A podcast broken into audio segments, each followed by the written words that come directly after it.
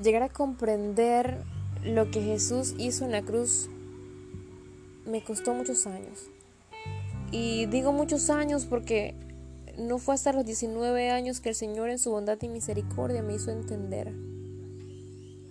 El, todo ese tiempo atrás yo vivía creyendo conocer a Dios, pero nunca pues al Dios de la Biblia, porque hablaba de un Dios al que le oraba, pero que nunca mm, sacaba ese tiempo para meditar en su palabra. Entonces hablaba yo de que conocía a un Dios que le oraba todas las noches, pero que yo no tomaba ni un minuto de mi día para buscar su palabra. Es más, eh, lo que lo que hacía era cualquier cosa menos buscar la palabra de Dios. Entonces yo decía, sí, yo conozco a Dios, claro, yo creo en Dios, pero nunca busqué la Biblia.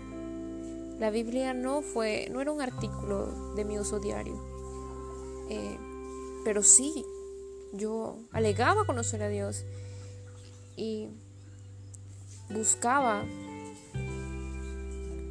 de vez en cuando, cuando pasaban situaciones difíciles, alguna promesa de Dios, algo para mí, porque yo amo a Dios. Pero cuando, cuando se me preguntaba, ¿pero lees la Biblia? Yo, eh, no, pero yo oro.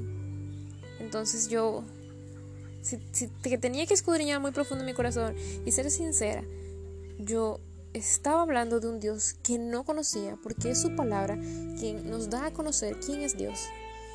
Y no fue hasta a los 19 años que el Señor en su bondad y en su misericordia permite que yo pueda comprender que Jesús siendo Dios no estimó el ser igual a Dios como cosa a la que tenía que aferrarse, sino que se despojó haciéndose semejante a los hombres. Y estando en la condición de hombre, se humilló a sí mismo haciéndose obediente hasta la muerte y la muerte de cruz.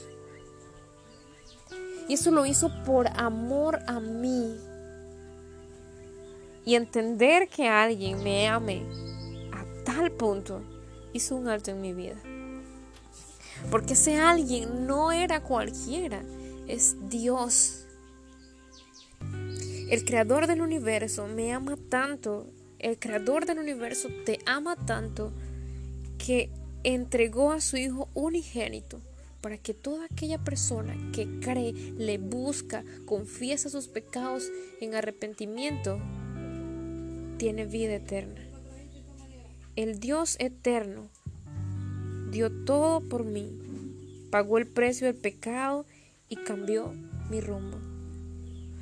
Por eso hoy puedo comprender que el sacrificio de Jesucristo en la cruz no es solo para que yo viva una Semana Santa.